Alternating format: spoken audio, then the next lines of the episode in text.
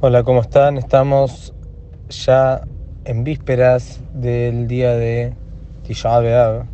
Ayer ya hablamos sobre la salahot de la Segot Mafseket. Y hoy vamos a hablar algunas otras salahot sobre Tisha B'Av en forma sintetizada. Sabemos que hay un montón de alajot, pero vamos a hablar en resumen para que uno sepa cómo tiene que conducirse.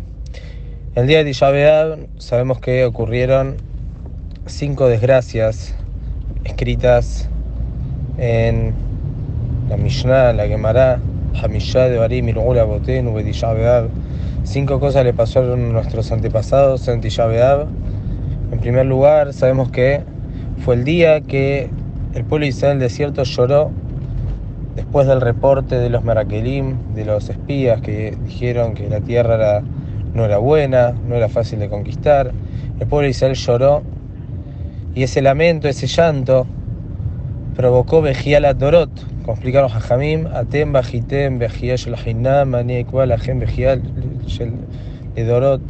Ustedes lloraron sin sentido, falta de emuná, de fe en Entonces yo les voy a poner a ustedes en este mismo día un motivo de llanto. Hay explicaciones sobre esto, no vamos a entrar ahora, pero ese día fue Tisha y ese día se decretó sobre las Yehudim de ese momento del desierto que no van a entrar a la tierra de Israel. Sabemos que después estuvieron merodeando 40 años, 38 años más por el desierto. Justamente, en total 40 años estuvieron en el desierto, justamente porque hablaron mal de la tierra de Israel hasta que hubo un cambio de generación, iban falleciendo esa gente y luego entraron a la tierra de Israel. Esto ocurrió el 9 de Ab. Otras dos desgracias que ocurrieron el 9 de Ab fue la destrucción del primer Betamikdash y el segundo Betamikdash. Sabemos el primer Betamikdash, nuestro Jajamim nos enseñaron, se destruyó por tres abonot, porque sean idolatría, adulterio y asesinaban, había estos tres pecados. En el segundo Betamikdash también se destruyó el 9 de Ab y sabemos que fue por Sinat Hinam, por el odio que había entre los Yehudim. Luego más adelante en la historia también ocurrió que la ciudad de Betar una ciudad muy importante, de, había muchos Yehudim ahí, también fue destruida, fue más bien eh, conquistada por manos del enemigo, también el día 9 de Ab, y también nos enseña Jajamim que un rayá llamado Tornostrophus aró el Ejal y Jerusalén, es decir, sacó todo, quedó como todo desolado y destruido. Estas son las cinco cosas que ocurrieron el día de Tisha que nos enseñan los Jajamim y en la historia también ocurrieron muchas cosas en estos días, el 9 de Ab, un poquito, unos días antes después, en la expulsión de los Yehudim de Inglaterra fue en estos días, también la expulsión, el último día que le dieron los Yehudim para estar en España, la época de la expulsión de los Yehudim de España también fue el 9 de Ab. La Primera Guerra Mundial comenzó este día, hubieron temas del holocausto también relacionados con el día 9 de Ab, entonces quiere decir que este día es un día que lamentablemente se muestra este, el galut, se muestra el exilio y el esterpanim, el ocultamiento de Boreolam. Sabemos que este día tiene alajot especiales. Cinco prohibiciones principales encontramos, en primer lugar, comer y tomar. Sabemos que se ayuna desde la noche del 9 de ab hasta la noche, hasta que terminar eh, todo el día, un poquito más de 24 horas la prohibición de comer y tomar es afilun aún en lo más mínimo. No está permitido comer ni tomar nada. Mujeres embarazadas o mujeres que están dando a amamantar, si bien otros ayunos no hacen, el día de Tisha sí tienen que ayunar, salvo que tengan alguna situación especial, que en ese caso hay que preguntar específicamente qué tienen que hacer.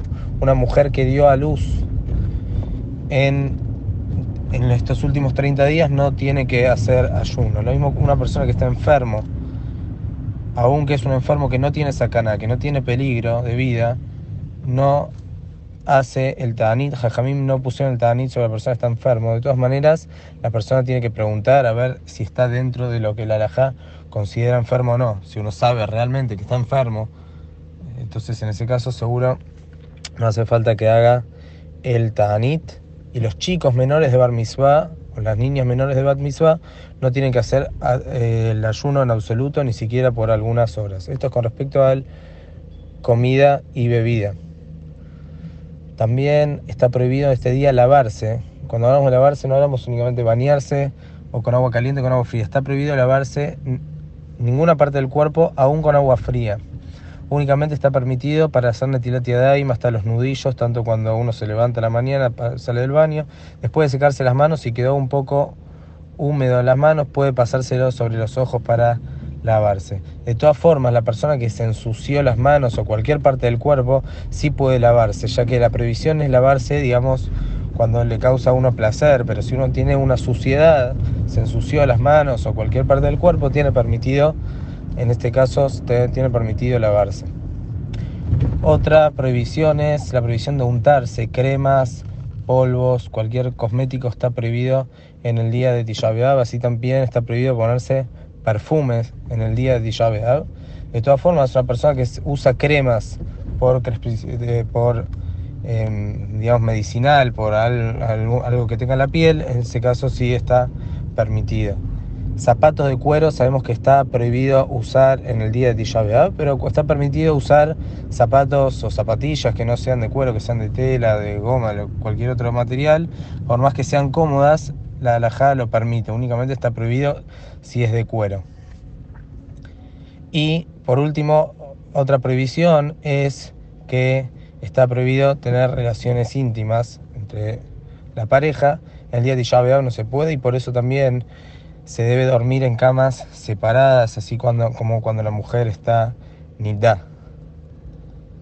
Otras costumbres y prohibiciones es con respecto al saludo, no se saluda de manera normal, o sea, no se debe saludar en Tisha Hay quienes permiten decir buen día o una persona que tuvo una simha, tuvo un hijo, algo así le más alto y no consideran esto eh, saludo, pero en líneas generales mejor abstenerse un poco a no saludar de una manera normal. Si a uno lo saluda una persona que no sabe, debe contestar el saludo de una manera como cabizbajo, cuando el otro se dé cuenta que estamos en el día de Tisha Dentro de la provisión de saludar también Jajamín dicen que entregar regalos, dar regalos se considera como saludar, por eso en el día de Tisha no se da regalos. Se da acá o darle una comida o algo a un necesitado para que coma después o lo que sea, está permitido en el día de Tisha Esto no se considera un regalo, ya que está haciendo una misua de ese de acá.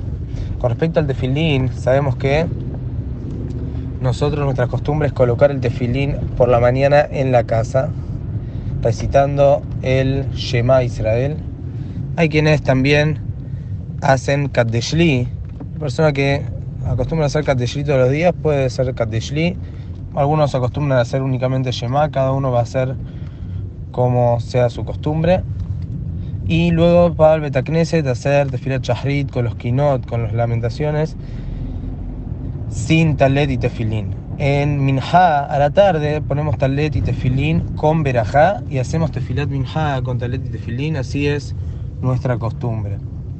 Con respecto a cómo dormir en la noche de Tisha la Alajá trae que se acostumbra a cambiar un poco de la manera habitual, eh, incomodarse un poco cuando uno duerme. Si uno suele dormir bueno, en la cama normal, uno, algunos ponen el colchón en el piso, otros cambian la almohada, o si suele dormir con dos almohadas, duerme con una. Cada uno puede hacer eh, ese cambio. Pero una persona que necesita, es débil, esto le molesta mucho, una mujer embarazada, en esos casos no hace falta que haga este cambio para dormir, puede dormir de manera normal. Con respecto a los preparativos para de la comida, para cortar el ayuno, eh, se debe esperar hasta después del mediodía del día de Tisha y no preparar antes del mediodía, ya que uno tiene que estar abocado a el día, al duelo del día y no abocado en las preparaciones. Sabemos que el Beta Knesset nos sentamos en el piso para hacer la tefilá y la esquinot, se baja la luz, se saca el paroje telejal, estas costumbres que ya conocemos, y ya a la tarde, para Minha, ya sí nos sentamos en las sillas normal, se enciende más la luz, como todos nosotros sabemos. Que tengamos de Jut, de ver la Yeshua, de ver la Geulah, y Nizke Ben Sion, Mimhera Amenu, Amén.